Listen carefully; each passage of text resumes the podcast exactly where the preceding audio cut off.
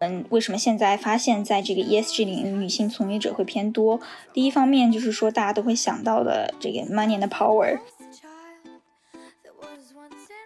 两百个人里面只有十个人是寥寥无几，这个男生，且基本上每次碰到的 都是差不多的一些男生。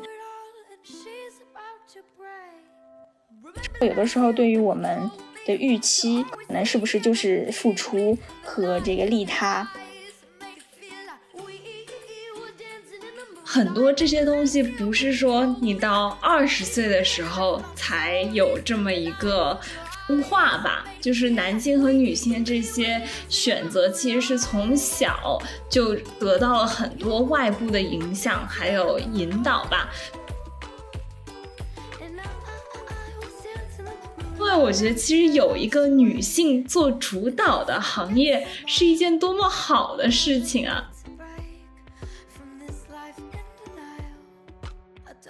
不需要所有的人都过一个完美的、可持续的生活，我们需要几百万、几亿的人去做一个不完美的环境主义者。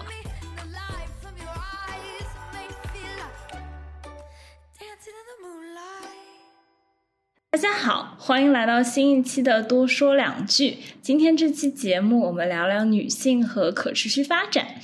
我是主播朱莉，目前在做碳中和和 ESG 投资相关的研究。今天很荣幸邀请到我的同行 Wendy 一起录节目。那么，先请 Wendy 做一个简单的自我介绍吧。Hello，大家好，我是 Wendy，啊，也可以叫我温迪。啊，我目前是在一家举办绿色科技创业大赛的美国的 NGO 啊非盈利组织，负责研究工作啊，然后研究方向也是主要偏可持续和绿色科技这一块儿，然后和初创企业接触会比较多。也比较关注国内国外的 ESG 投资。那我们先大致科普一下 ESG，还有 ESG 投资，包括碳中和的一些概念吧。啊，我先说说我的定义。我觉得 ESG 投资和呃，影响力投资其实上是给我们传统的人力和资本为主的这么一个经济学的生产生产函数，找到一些之前没有被认识到的，但是其实驱动了增长的因素。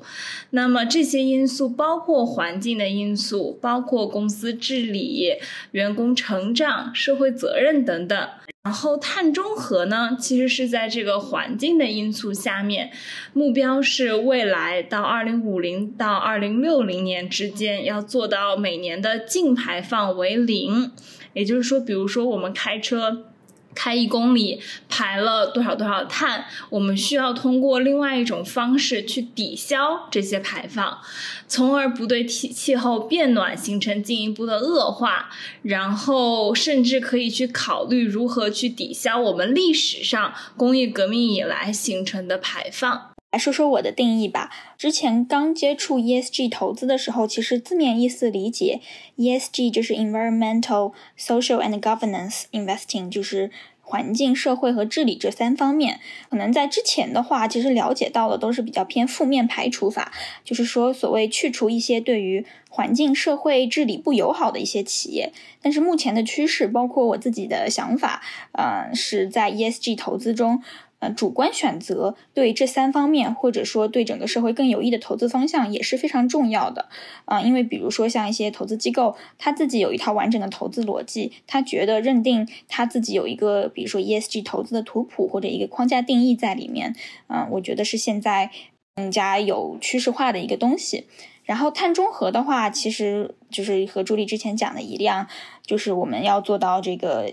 五零年也好，或者六零年也好，就要做到这个净排放为零。碳排放也包含了像呃温室气体的排放，就是呃包括了二氧化碳啊、甲烷啊，还有一些有关的这些温室气体，也包括 PM 二点五。那要么我们先分别回忆一下，我们是怎么踏进可持续发展这个领域的？呃，温蒂能不能先就是简单的讲讲你之前的经历啊，包括一些小故事什么的？好呀，好呀，其实很机缘巧合吧。就之前一直在金融板块打转哈，呃，第一次开始关注到有关的概念是从这个投资方面，就是 ESG 投资这边切入的。我去年暑假在旧金山的彭博金融分析销售组，然后当时其实有被安排一个任务，就是说整理一个美国大型资产管理机构的呃 ESG 委员会名单表，包括了大型资产管理机构是否有这个 ESG 的委员会。然后委员会里呢都有谁，以及有什么特别的这个 ESG 实践这个表格。然后当时是第一次听到这个概念，然后很惊讶，就是说为什么这个大一点的资产管理公司都设置了这个委员会，并且都是非常非常这个 senior 的人来担任这些委员会的顾问。所以其实之后就继续关注了这个 ESG 投资，在领英上找了一个非营利组织 NGO 担任志愿者远程帮忙，其实就是延续到了。现在的这个呃 Young Green Tech 青年环保创新计划的这个公益组织，然后当时因为我自己的这个兴趣所在吧，所以九月份就开始组织一些有关这个 ESG 呃投资的一些圆桌会谈，以及整理一些有关的资料。然后没有想到十二月底这个碳中和就火出圈了。当时其实火出圈之前，在国内的这个报告有关 ESG 投资的报告特别少。我记得去年好像九月份、十月份的时候搜可能。百度上面搜，甚至谷歌上面搜中文的报告，我就基本上都翻完了。然后到十二月底的时候，这个概念一火，然后很多很多的这个报告啊、通稿啊、社论啊，就是蜂拥而至，铺天盖地。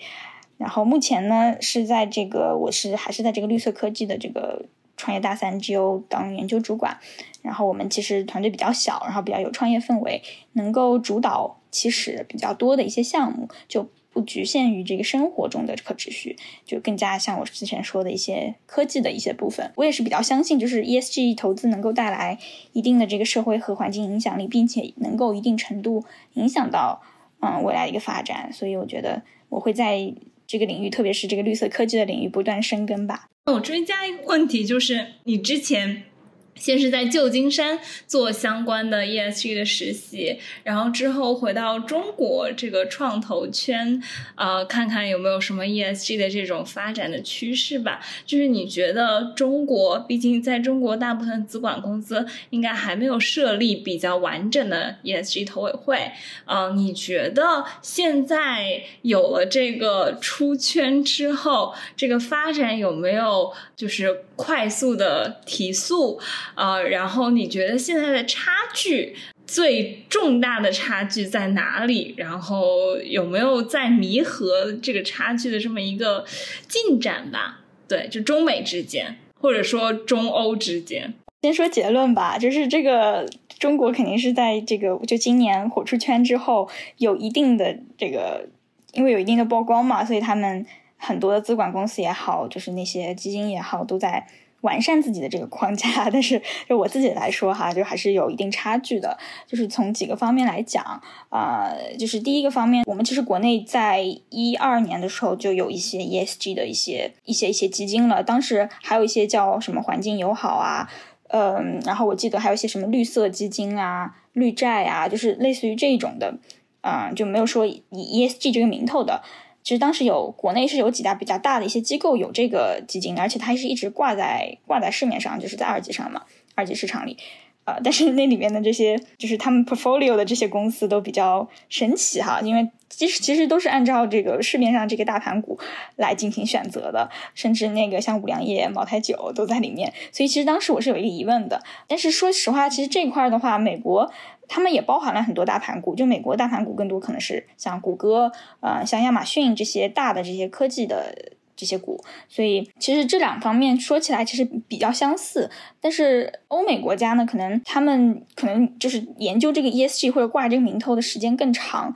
一方面呢，像欧美欧洲呢，它会有一些养老的。呃，像 pension fund 就是叫养老金基金，以及一些主权基金，他会特别特别的希望能够用他们自己的钱来产生一些对社会有价值的，而且他们是可以等待很长的时间的。所以那一方面的话，肯定是呃，我觉得是做的比较好的。还现在世界上，然后还有一方面，其实像欧美国家，其实有的时候用 ESG 也是用这个 PR 性质，就是我们说的，嗯，比较像呃，借用可持续这个名头，或者借用。环境、社会治理这几个名头来彰显他们自己这个基金的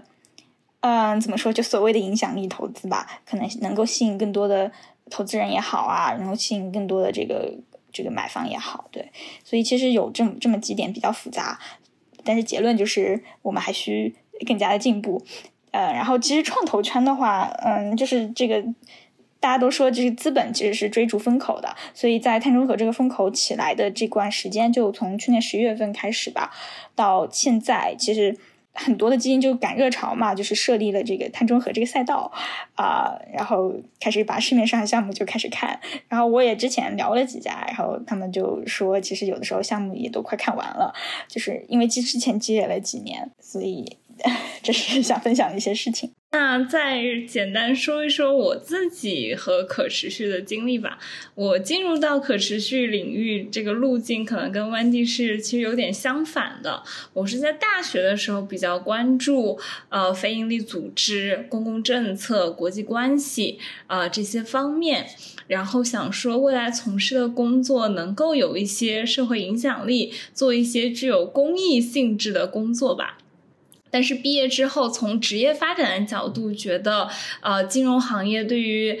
刚刚离开校园的小朋友来说，可能成长更快，所以选择了在一个比较大呃商业化的机构积累经验。嗯，但是入行两年之后，我会慢慢发现。其实，呃，碳中和和影响力投资，呃，和我个人发展的速度，这个这两个目标是不冲突的。所以我现在想要去找一个偏商业化的视角和方式，去做一些更有社会影响力的事情或者工作，来抵消一些我们经济高速发展过程中形成的附带损害，或者说 collateral damage。然后我，所以我其实相对于 Wendy 来说，在这个领域更像是一个新人吧。啊，那我就问问 Wendy，你作为一个女性的可持续发展从业者，你觉得这个从业环境是否是性别友善的？呃，可以和传统的这些热门的金融啊或者咨询行业相比，或者是和其他的这个 NGO 相比？嗯，我认为非常非常友善。嗯，就是和一些热门行业相比呢，即使说像影响力投资这一块儿，也没有那么的 aggressive，以及就是说，不是说我们有的时候去 network 去和别人社交是为了得到一份工作，或者说是有一些比较偏利益化的事情，而是真的是为了去拓展知识面加这个相互了解。然后还有一块呢，就是说。因为这个行业女性从业从业者特别多啊，除开科技和投资这两个类别哈，我们待会儿可以细讲这两个类别，这也是比较好玩的一些点。所以整个环境比较像 public sector，比较像像做公益的，或者说做服务公益工业服务，就是呃公开服务的这些方面的行业。还有，其实就是说，关注可持续这个圈子或者说这个行业的人本来就比较少，所以总体来说，我觉得作为一个女性从业者，我非常的 comfortable，呃，在这个工行业里面工作。你能不能就是猜想一下，就是这个可持续发展领域，呃，女性居多，有没有一些比较深层次的？就是原因啊，或者因素啊，导致现在是这么样子一个局面。然后说有现在这种出圈的风口之后，你觉得未来会有一些什么变化吗？就是从这个性别比例上，有几个原因，我觉得就是说。可能我们为什么现在发现，在这个 ESG 领域，女性从业者会偏多？第一方面就是说，大家都会想到的这个 money and power，虽然很 cliche 啦，但是这可能就是主要原因之一。呃，是不是因为就是我们可持续或者 sustainability 这块不赚钱，或者说不能带来一定的这个金钱和权利的快速增长，并且结合这个男性在社会上的一些刻板印象，所以男性选。选择关注就是可持续 ESG 这一块的就比较少，然后其实有读过一些报道，全球基本上都是这个样子的。就是国外有一个特殊名词叫做 eco gender gap，就是说有关环境的关注环境议题的这么一类人有一个性别差异，就是说女性特别多，男性特别少。然后目前观察下来，就像比如说我们报名我们大赛的。这个数据库来讲，就可持续行业中，女性创业者多在消费类、教育类和服务类平台，然后科技类、数据类就偏少。然后像我们自己的这个大赛会把这个行业分成九个大类，然后呃，在前两年的这个数据中，啊，女性初创企业参赛选手中，环保教育和生活板块占比达到了百分之将近百分之五十。但是在科技含量高一点的，像生物科技、数据和材料板块，女性创业者的比例就非常非常低，这也是我们可以思考的一个方面。然后还有，我可以讲一点比较有趣的小故事，就是上海其实有挺多的这种活动，就是鼓励大家多去关注这方面的问题。然后有的活动会来一百多个人、两百个人，其实人数已经算比较多了。虽然可能这个人数方面，我们说会有 bias。啊，可能都是说想要关注这一个话题的人。那么在这些活动中，其实男女比例就非常非常非常的不协调，就可能两百个人里面只有十个人是寥寥无几这个男生，而且基本上每次碰到的 都是差不多的一些男生。对，所以女性明显关注这块儿会比较多，所以这是第一个方面。然后第二个方面，其实就是反过来想，社会对于女性的这个刻板印象。就是比如说，社会有的时候对于我们的预期，可能是不是就是付出和这个利他？那么可持续说，大大家眼里可能环境保护啊，或者呃社会治理呀，就是比较无私奉献的一个领域啊，而且也需要女性的这种共情的能力，具有社会影响力的这个形象来体现这个一部分的特质。然后之前有看过几篇国外的报道，就是说美国一些基金的管理者会刻意将 ESG 投资或者影响力主管这些职位留给女性，啊，一边提高公司里的女性高管比例，一边在投资领域里来说，又呃可持续投资或者 ESG 投资也不是一个主流的投资策略，是算 second tier，所以女性在风险与价值上这个选择是正好相符的，所以听起来其实我有一点细思极恐哈。就包括之前联合国上向世界就是怒吼这个环境变化问题的小女孩 Greta Thunberg，就是之前在微信上也很火嘛，就朋友圈里视频视频号里面，就说不定也是这个刻板印象的重要组成部分吧。对，然后还有一个方面，但是我想先听听 Julie 有没有什么补充。嗯，对我其实也是在想，就是我觉得。很多这些东西不是说你到二十岁的时候才有这么一个分化吧。就是男性和女性的这些选择，其实是从小就得到了很多外部的影响，还有引导吧。比如说，我之前学化学的时候，就发现，在科学研究领域，男性做数学和物理研究的就比较多，女性呢做生物啊、医药啊就比较多。然后在我们大学，我是学经济学的，我们的男性教授其实就会比较偏一些宏观的理论啊和模型。然后女性教授会关注一些发展经济学啊、社会不平等啊这些和社会学议题。就是交叉更多的领域吧。然后之前这个消费和互联网，温蒂说的这一点，我在股票研究领域也有一样的这种一样的就是现象吧。就所谓的男性会更多的看硬科技，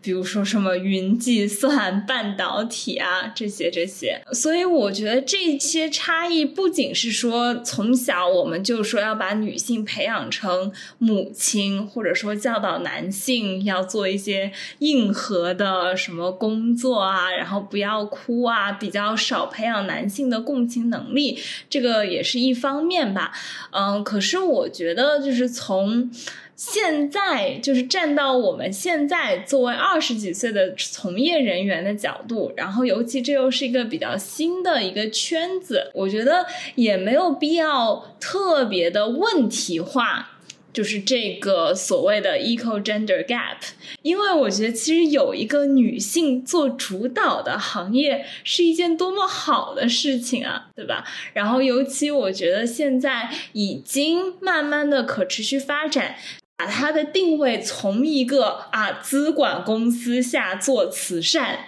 这么样的一个定位，变成了啊资管新规必须要经过的转型，我们才能够赚到二十年以后、三十年以后，甚至一百年以后的钱啊！所以我其实对这个领域还是持比较乐观的这么一个态度的。对，我不知道 Wendy 是不是也有相似的想法？嗯，对我非常同意，就是你刚刚一开始说的这个资管公司底下做慈善这个概念，可能真的是之前。就像我刚刚说的，美国一些资产管理公司他们设立这个委员会的目的，但是像现在像中国呀、香港呀、欧洲呀，都颁布了很多的这个 ESG 呃法规，就是比如说上市之前要披露啊，嗯，包括这个上市后的这个如何披露啊，所以嗯，它可能就是真的是政策引导过后，以及这个慢慢发展，就是大家的意识变过来之后，会想说。那二十年后我们能怎么办？我们现在很多需要做的事情是服务于很之后的，而不是说，特别是对于这个资本，就是不管是 VC 还是 PE 来说，呃，会要需要有一个比较长远的眼光。然后刚刚其实有一点就是还没讲，就是就是有关女性从业者居多的这么一个现象，有一点另一块评论，就是说结合我自己的经历来讲。就是说不定这个是我们女性给自己的一个附加值，或者是认可。就是说，好不容易找到一个行业，就说 self affirmation，然后加 self justification 这样子来说，呃，但是可能在之后这么一个非男性主导的这么一个行业，就不仅仅说只是给我们自己一个 comfort zone，或者说给我们自己加一个标签，可以真的让它变成一个说。呃，女性主导，但是也不是说因为她钱少或者没钱没权而就是女性化的这么一个行业。但对我自己来说，哈，就抛开一切来讲，这个其实就是算给我自己贴的一个标签。但是就非常希望以后能够有更多的这个机会去，就是把男性吸引过来也好，或者说把女性弱化，好像这么说都有点奇怪哈，但是 就是这个意思，对。对对对，就是我觉得这件事情它不仅仅是女性去推动的啊，或者说我觉得就是怎么说呢？就现在 given 就是，既然我们现在这个行业处在一个初期，然后它又是女性主导的，我觉得这个就是责任不在于说。女性一定要负责这个行业的这个性别平等，嗯，就是像，就它其实需要一些公共政策的介入。啊，对，比如说，就之前 ESG 投资，它的确不赚钱，更多是一个公关的工具。但是现在我们的公共政策就有这些碳中和啊、碳达峰的目标，然后也有一些配合的这种基础设施吧，比如说限制排放啊、引入碳定价。所以就是未来就是这个行业还是有它长期去可持续发展这么一。个空间，然后我觉得未来就是社会影响力和赚钱也越来越会被绑定在一起。就比如说，最近我们也看很多资本市场的一些动作，其实也是在引导资本向善，引导科技向善。嗯，就可能未来我们赚钱的事情，一定要是说对社会更加有。价值，然后让更多的人变得更幸福的 这些，才会有持续的商机吧。这个是我比较 理想化的一个愿景。是我想说，就是我也是同意的，就是大家可能需要一个思想的转变，但是这个转变就可能还是需要政策的推动吧，然后和这个就是资本的推动，就说如何让大家意识到，其实赚钱。是真的是要和影响力去一起结合的，就这可能就是我们两个的工作，就是说让这个大家看到说这个有更多的就可持续 ESG 有更多的这个职业机会，或者两者就是影响力和财务回报是可以结合的。嗯那既然我们是一档关于女性的节目，能不能请温蒂再回忆一下，在你的这个职业过程 so far，还有哪些女性的前辈给了你的一些鼓励啊也好啊，指导，或者是你的榜样？嗯，其实很多国内国外的一些女性前辈们都给了特别多的这个帮助和引领。嗯，就我觉得。就先说国内的话，有很多的呃女性，她们是真正相信这个力量，就 ESG 或者商商业向善这个力量，并且真的是想推广这件事情的。比如说有一位前辈，他是做这个食品方面的这个呃可持续的，他其实就是当时他有说一句话，然后让我真的对整个行业进行了思考，所以他。不是说给我什么职业帮助什么之类，就是真的是让我对这个行业进行了整体的一个思考。当时其实我在吃他家的这个产品，就是也植物肉，然后呢就谈到如何对产品进行营销，然后我就提到了去年、今年都很火的这个，就上海很火的这个燕麦奶，就是大家去咖啡店可能都会点这个燕麦拿铁。然后我在想，哎，我说那他们的营销方式就非常好，比如说和星巴克。结合，然后他们这个整个 marketing 在人民广场地铁站放的那个大屏，就特别的吸引人。但是他当时表示说，是可能还是要想一想，就是合作的这个力量，就可能自己光品牌营销是远远不够的。就比如说，需要我们一起联合起来，或者说联合不同行业的人去进行这个社会影响力或者 ESG 或者可持续这么一个推广，才能够扩大这个影响力。对，因为其实当时我觉得我可能之前都想的非常狭隘，因为我们身边，比如说我和 Julie 都是做这件事情的人，很多时候就没有那个思思维的壁垒，就是说我可能提一个名词，你知道是什么，我知道是什么，我们提碳中和，就是我们都 assume 每个人都应该知道，但是可能我问我爸妈，或者说问我周围一些同学，他们可能都不知道碳中和是什么，所以。嗯，还是需要就是去进行一个这个破圈，或者说影响扩大力，更多向大众推广这么一个事儿。这个是当时一位女性前辈给我的一个非常大的一个思思考。对，然后还有几位的话，有挺多位都非常热心于帮我规划职业。朱莉其实也给我非常大的触动，因为她刚提到的，就像说，就是你想从那个商业化的这个方向去推动。我觉得金融 crossover 可持续在国内其实真的不太多，而且你也会运营社群嘛，所以就大家都给我挺多触动的。然后朱莉，你也可以讲讲你的。我其实啊，其实我还有采访过很多的创业者，还有一些小故事，我可以待会儿分享。我其实对我影响比较大的，嗯，可能是偏这种 KOL 吧。嗯，比如说我在小红书上面就有跟几个那种极简生活的呃这些 KOL，包括之前在 Instagram 上面，其实更早会有一些人做这些事情。然后我其实觉得之前有一个问题，也是你说的这种信息茧房，就是你会发现你可能跟一个人，你找到一个人，他是在意可持续生活的，他在意可持续发展的。你就跟他继续聊，但是其实大部分的人是不关心这个，或者不知道这个和我们生活应该变得非常近的，其实是要改变我们的生活方式的。所以我觉得之前就是看到一句话，就是说我们不需要所有的人都过一个完美的、可持续的生活。我们需要几百万、几亿的人去做一个不完美的环境主义者。就是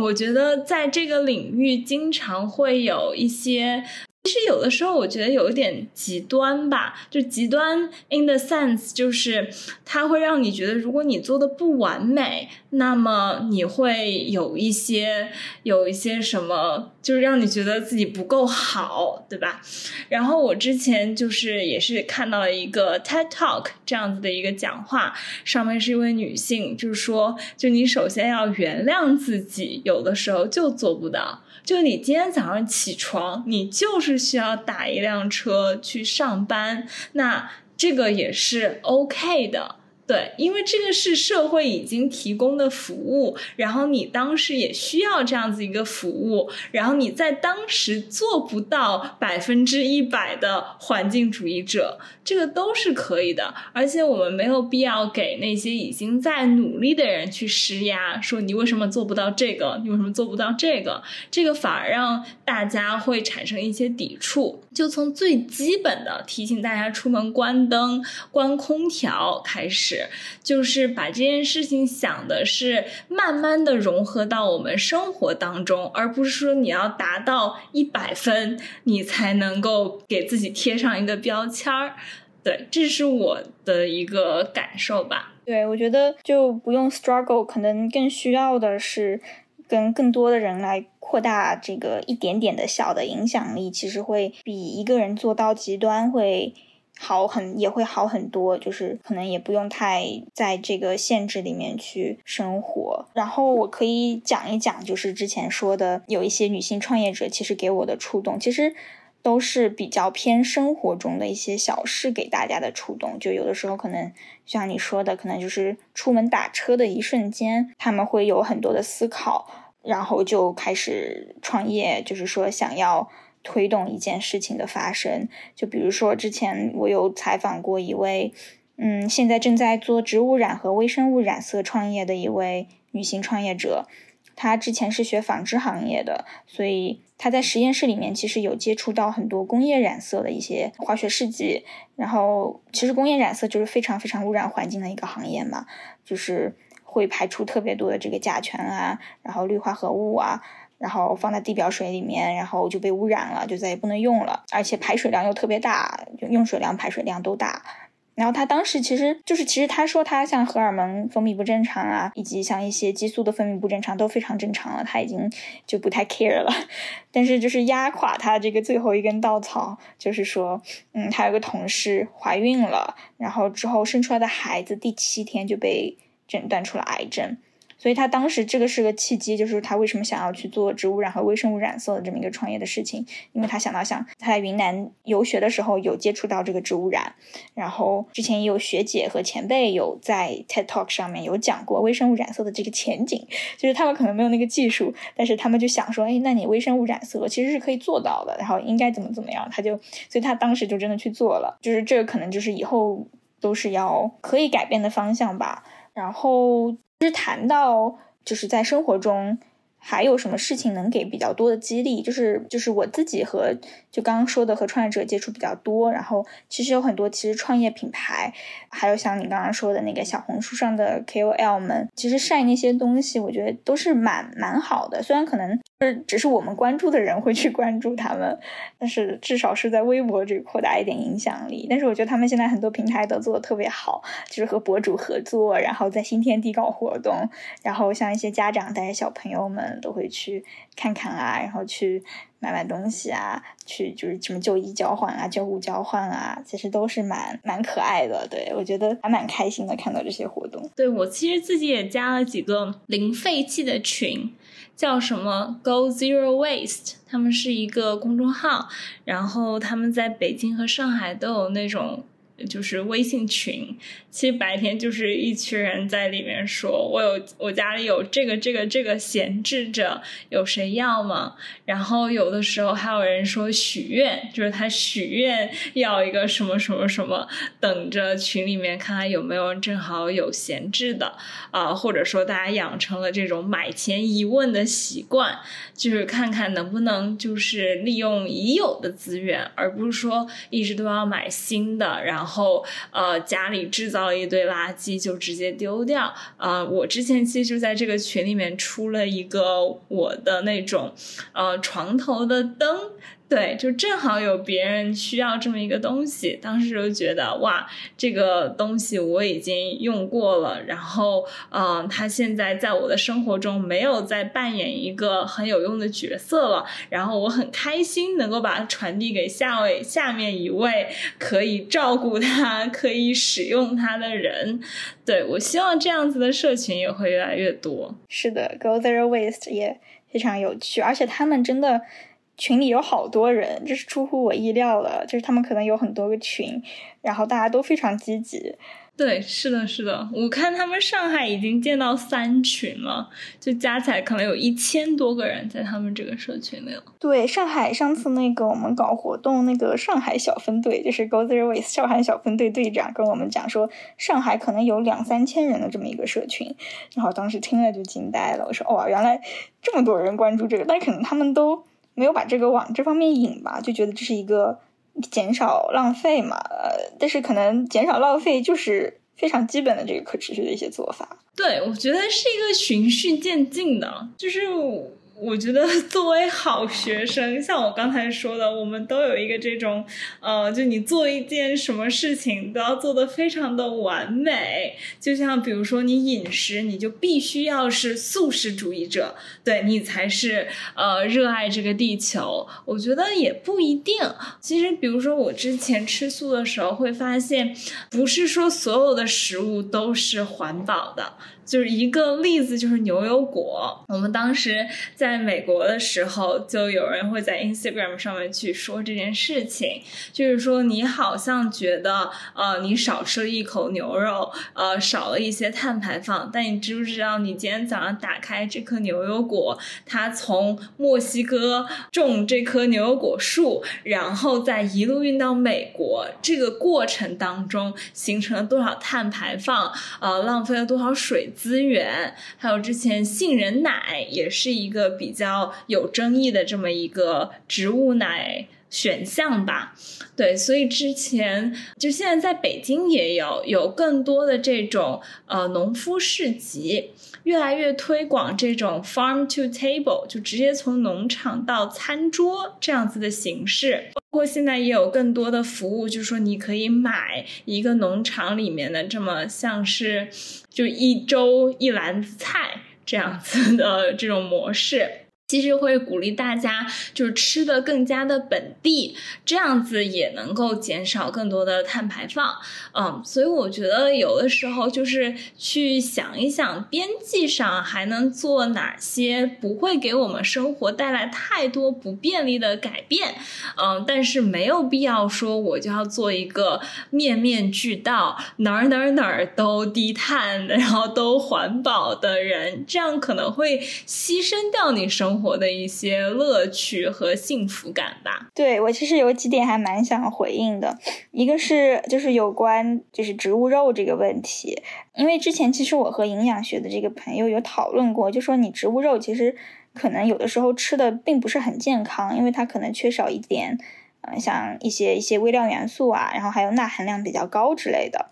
然后像其实有一些品牌，他们嗯，我觉得做的比较好的营销，就是说它会。给你这个意识，就比如说你一周少吃一顿红肉，或者少喝两天的牛奶，这个是可以做到的。而且我觉得，就是如果大多数人，就是更多的人这样做到，其实是真的能有一个影响力的。但他也不是说让你就不吃红肉，让你就不吃不喝牛奶，就是也不是那么极端。所以我觉得这个也是比较。好的一个，我觉得啊比较好的一个环保意识扩散的这么一个举措。然后还有一个就是牛油果的问题，这个其实我有一个小故事，就是之前我好像在嗯我在英国交换的时候，我和五个中美和墨西哥就是那块地方的同学住一个屋子，然后其实就是大家都知道，就是 Instagram 上面。网红每天早上的这个早餐就是牛油果和鸡蛋拌一拌，然后涂在面包上，变成 avocado toast。对，然后当时其实我们早上就说这个 avocado toast，然后也准备去吃一个类似于 brunch 的这么一个东西。然后有一个墨西哥同学就就有点嘲讽，他就是嘴巴一撇，就是像嘲讽一样，他就说：“但是你知道，就是墨西哥。”为了你们美国人的吃这个牛油果拍 Instagram，砍掉了多少的地，就专门种这个牛油果，造造成当地的这个环境破坏有多大嘛？他就他当时特别嘲讽说了一句，然后我们大家都沉默了，但是就是有点尴尬了当时。但是那个是我和可能和我的另一些美国同学第一次知道，就是说墨西哥可能就是为了这些牛油果去把一片一片的这个林地或者一些耕地就变成牛油果地，而且牛油果地有的时候是比较难维护的，可能之后还会有继续的这个环境破坏的发生。嗯，然后说到刚刚那个生活中有什么可以比较容易低碳的一些部分，就是躺平能做的一些事儿，主要就是衣食住行这几部分。像吃的话，其实就是一个是说刚刚那个植物肉，比如说只每个礼拜少吃一顿牛肉这个概念，或者说。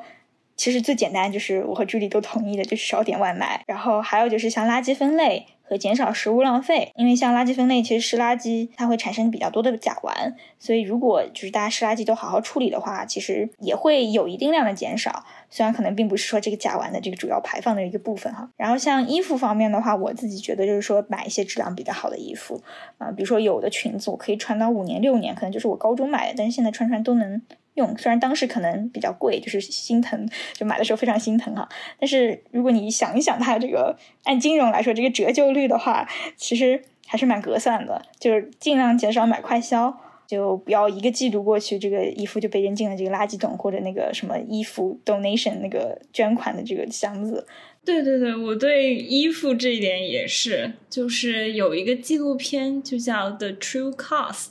叫真正的成本，其实就在讲这些快销的行业是怎么让小的产业链帮着就是拉动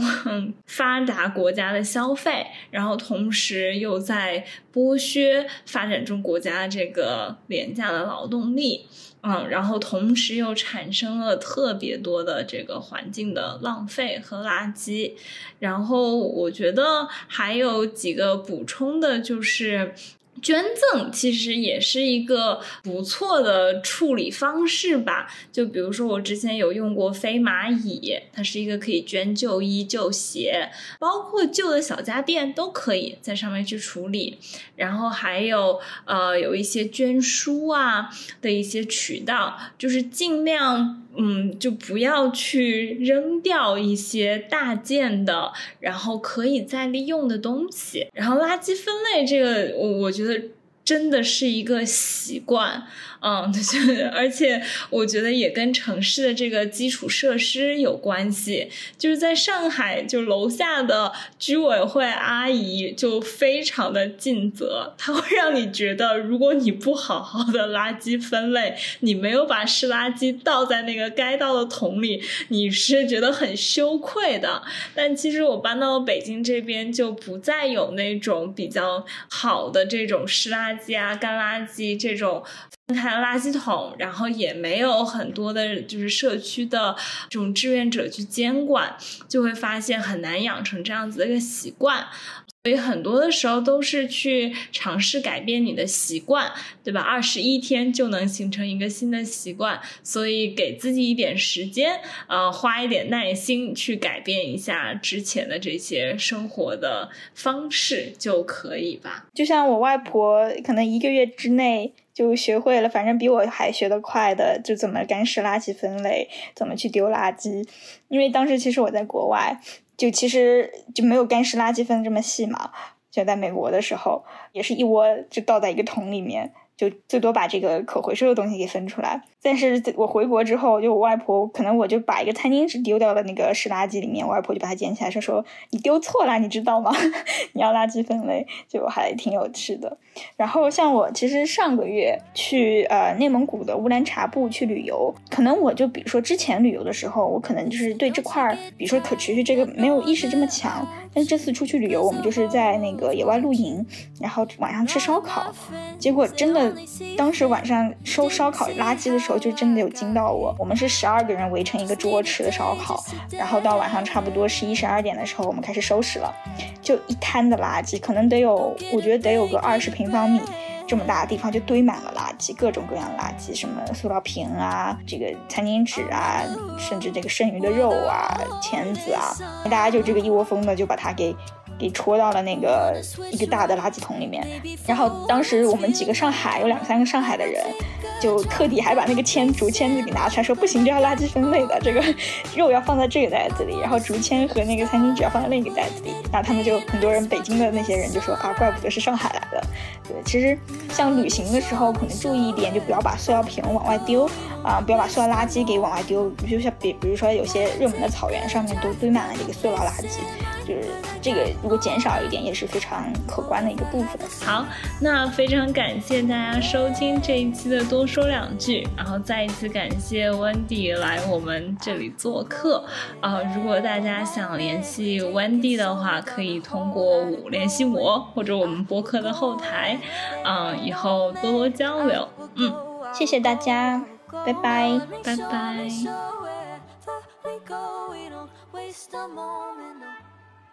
Wanna take a drive, got no place in mind, but I got